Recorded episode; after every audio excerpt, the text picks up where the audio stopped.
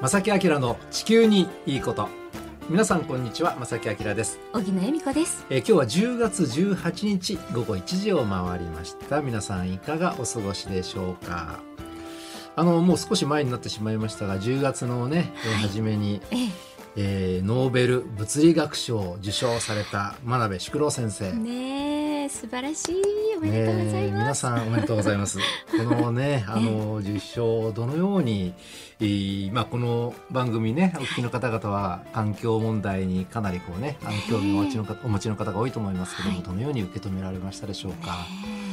ねいろんなお天気のね、あの教科書なり参考書なり資料を見ると、この真鍋先生のこの真鍋という文字があちこちに出てくるんですよ。なるほど。この、えーグラフは真鍋先生の研究をもとにとかね。まあ、地球温暖化についてねそうそう。本当にはい。あの地球温暖化が二酸化炭素と関係があるということを一番最初にね、はい。まあ、そのモデル化したというのかな、うん。コンピューター上で再現して今のその地球温暖化の予測につながっていると。この番組にもよく登場していただく江森聖太先生のもうど真ん中の研究よねのはい大元を作られた方なんですよ門前ね。森さんに私もメールしてしまいましたおめでとうございま あのすって鳥肌が立ちました。私もあのまた機会があったらねゆっくりお話しさせていただきたいんですが ねそのこのノーベル賞をね、あの真鍋先生が捉えたということはこれは大きな世界に向けての発信だと思うのでね、ねえーこれをまた機にあの新たにですね気候変動問題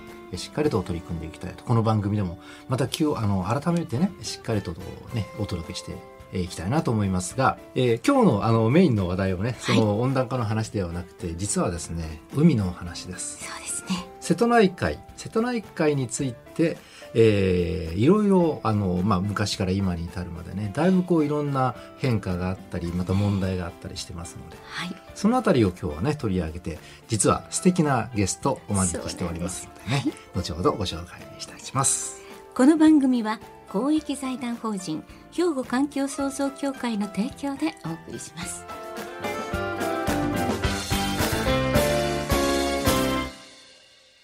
兵庫環境創造協会地球温暖化防止自然環境の保全再生子どもたちへの環境学習など皆様と共に身近な暮らしの中で地球環境を守るための取り組みを進めています。人と自然が共に生きる21世紀の豊かな環境づくりを兵庫環境創造協会えーさてもうね10月も半ばに入りますとね、はい。ちょっとこう海、ま、波打ち際も静けさを取り戻すね時期かもしれませんけども、ね。あのこれから先あの水がどんどん澄んでくる時期ね私も大好きにななります。逆に。えー人気もどんどん少なくなって、あ自分の海に帰ってきたなみたいなねそういう気にさせてくれる今の海なんですが、ね改めてその海の環境についてねあの掘り下げてみたいと思います。で当然日本っていうのは島国ですからあの海の資源自体が我々の暮らしをこう支えている側面もあると思います。で海って言ったらもう当たり前にそこにありますよね。はいだけれども改めてねその海について今日はね深く考えてみたいなということで素敵なゲストをお招きしております。はい、本日のゲストは兵庫県漁業協同組合連合会専務理事でいらっしゃいますトットツ清さんですこんにちはこんにちは。こんにちはよろし。くお願いします。今日はよろしくお願いいたします。とっとつさんそうなんですというねねえ名字をお持ち珍しいお名あ前でいらっのしゃいますね突然の突はいこれはどどの地域に多い名字なんでしょうご存知でしょうか？生まれが播州の赤穂でして、あほぼ親戚だけだと思いあやっます。ぱりそのぐらい珍しいお名前、はい。失礼ですけどももともとお仕事も漁師さんではなくて。はい。父親は公務員で、ああ そうなんですね。母親が傍ら商売をしているような平凡な家です。もともとでは海沿い海沿いではないんです。私は大学がはい。水産関係の大学で、ええ。それで今の仕事を選んだと。あ。そうかはいそうか、なるほどなんかアコっていうとその海のねうん。あのイメージがすごくあったのでそういうわけでは実はないはい。でも出身はそちらということなんですね、ねえなるほど。今はそのトットツさんはどのようなお仕事を主にされてるんですか、はい、漁師さんが組合員の漁協をサポートするうん立場で、えー連合会があるんです。あの漁師さんが取ってきた魚を販売したりですね、それから、えー操業するための油の供給をしたり網とかロープを打ったり、はいはい。そういうのが主な仕事なんですけれども、今はですねそれだけではなかなかうまくいかなくてですね、食育、まあ、魚食普及の活動をねしたり食べていただかないといけないんで。ね。はい。はい。それからもっと大切なことがあの魚がだんだん取れなくなってしまってるんで、で畑を耕さないかんなということで。海の環境を、うん。魚がよく取れる環境豊かな海にしようという活動を、うん。私は特にその仕事が忙しくなっています。なるほどそういう方面で忙しくなるということは、そこに大きな問題がまだまだあって、うん解決しなければいけない問題があるということなんですね。ということですよね多分今日のお話はそういうね、あたりが中心になると思いますけれども、ええあの瀬戸内海という海の大きな特徴についてお話しいただけますか？日本の中で一番広い閉鎖性の海域ですね。閉じ込められた海域。あうんその長さが450キロぐらいありましてね。ー150キロで、実際に今島だけで1000ぐらいありますし、おお線あるんです線もあるんですか。えー川は2万ぐらいの川がそこへ流れ込んで、すごい。で人口もですね、はい。3000万人。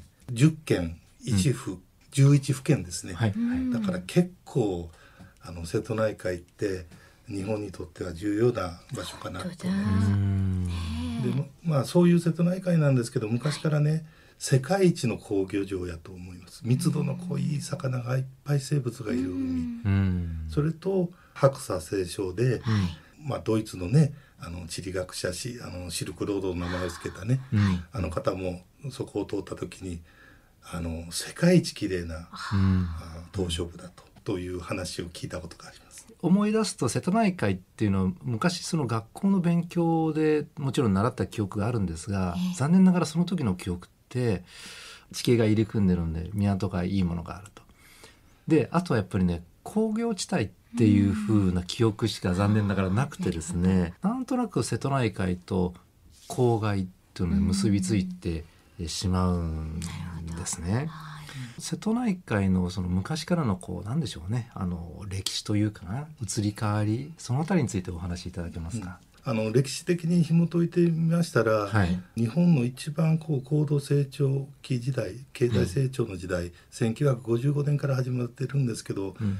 ものすごく埋め立て土地がないもんですから埋め立てをして、はい。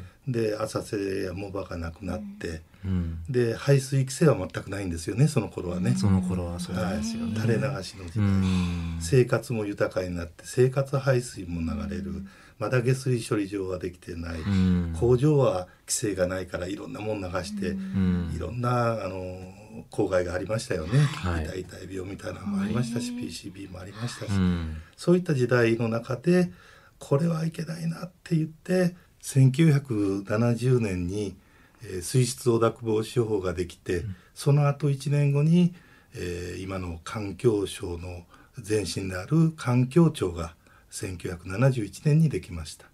瀬戸内法ができたのは1973年なんです。瀬戸内法っていうのがあはい特別に、あの水質汚濁防止法だけではなくて、個別に瀬戸内を何とかしようという、うん。これは漁業者がいっぱいいてね、赤潮問題が起こって赤潮公害と言われて、ハマチがいっぱい死んで訴訟になったことがあるんですよ。うん。そういったものを全部受けてね、瀬戸内海をもう一度きれいな海にしようとうん。いうことで立ち上がった。議員の先生方も立ち上がった。し漁師も立ち上がったそういう歴史があると思います。なるほど。はい。でその後も法整備も進んでどんどんその改善はされていくわけですね。はい、1970年そういう法整備ができてからそして下水道の処理能力が上がりで普及率が上がってどんどんきれいになっていった、うん。1980年ぐらいにはかなりきれいになってたような気がしますね。そうですよね。私自体はまあ1985年ぐらいから海を実際仕事として見て綺麗だけどまだ奇形がいるなみたいなことそれは違う意味でのね、うん。うん、汚れているのと違うやっぱりこう重金属みたいな問題があったんだと思います。まあ、なんでその高度経済成長期それからあの世界的に見るとイギリスの産業革命とかねそういうこうどんどん進歩する段階で全然環境に配慮しなかったのかなと。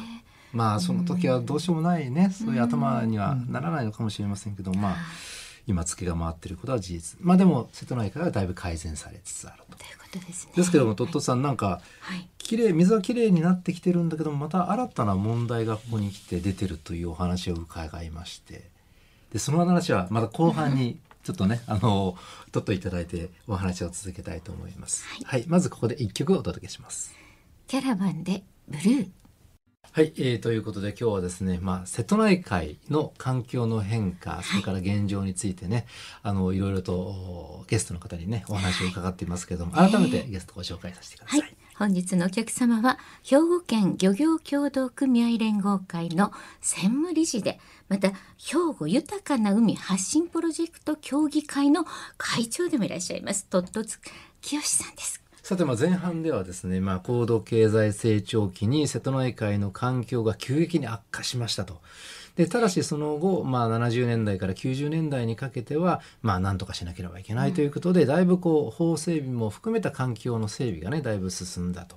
えー水質が大きく改善したというお話だったんですが、あの、新たにまたね、それで終わりかというとそうではなくて、また新たな問題がこう、表面化してきたということなんですね。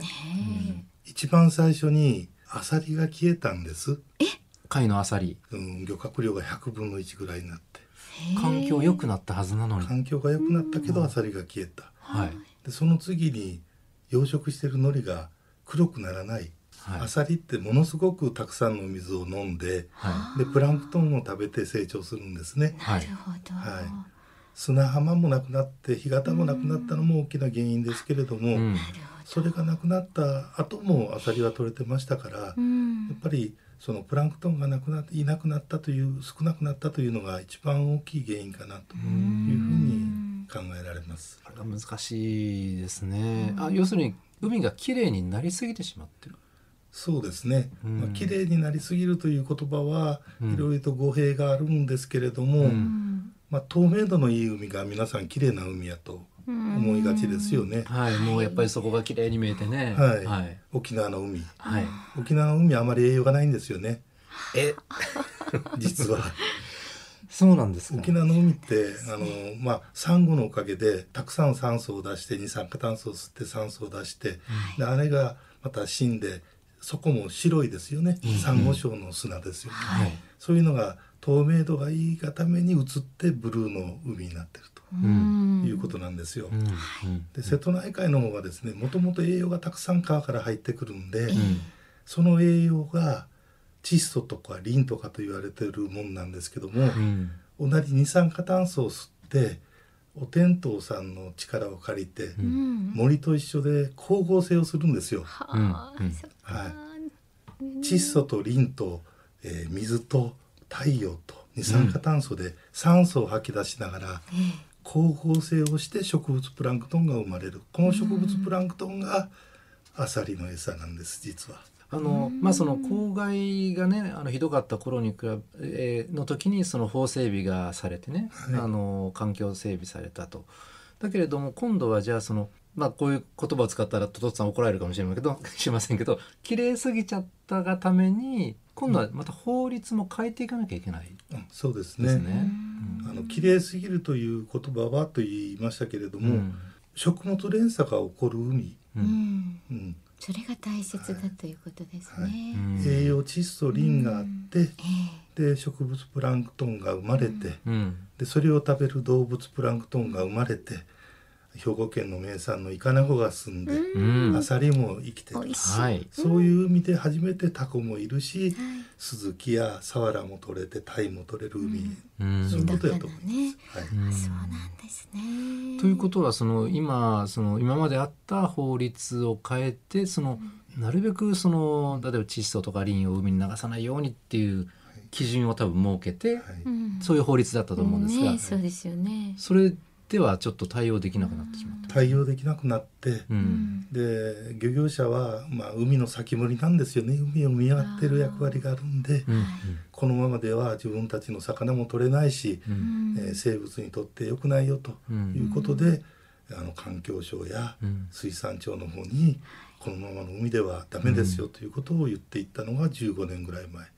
でようやく6年前にですね、はい。瀬戸内法が改正になって、改正になりました。がはい、えーきれいな水を作ろう、えー風光明媚なところは守っていこういうのが瀬戸内法の大きな目的だったんですけど、ええそれプラス、うん。えー維持を水産資源の維持をしていこうとかうん。そういうことも目的に入ってうん。海のあの文化も守っていこうとか、うん。瀬戸内法が大きく変わったんです。なるほど。6年前、大事なことですよね、うん。そして去年ですね、はい、まあ、それだけではまだ栄養塩というその窒素とかリンね、うん。これの関係が、えーまだはっきりしてないということだったんですけど6年前には、はい。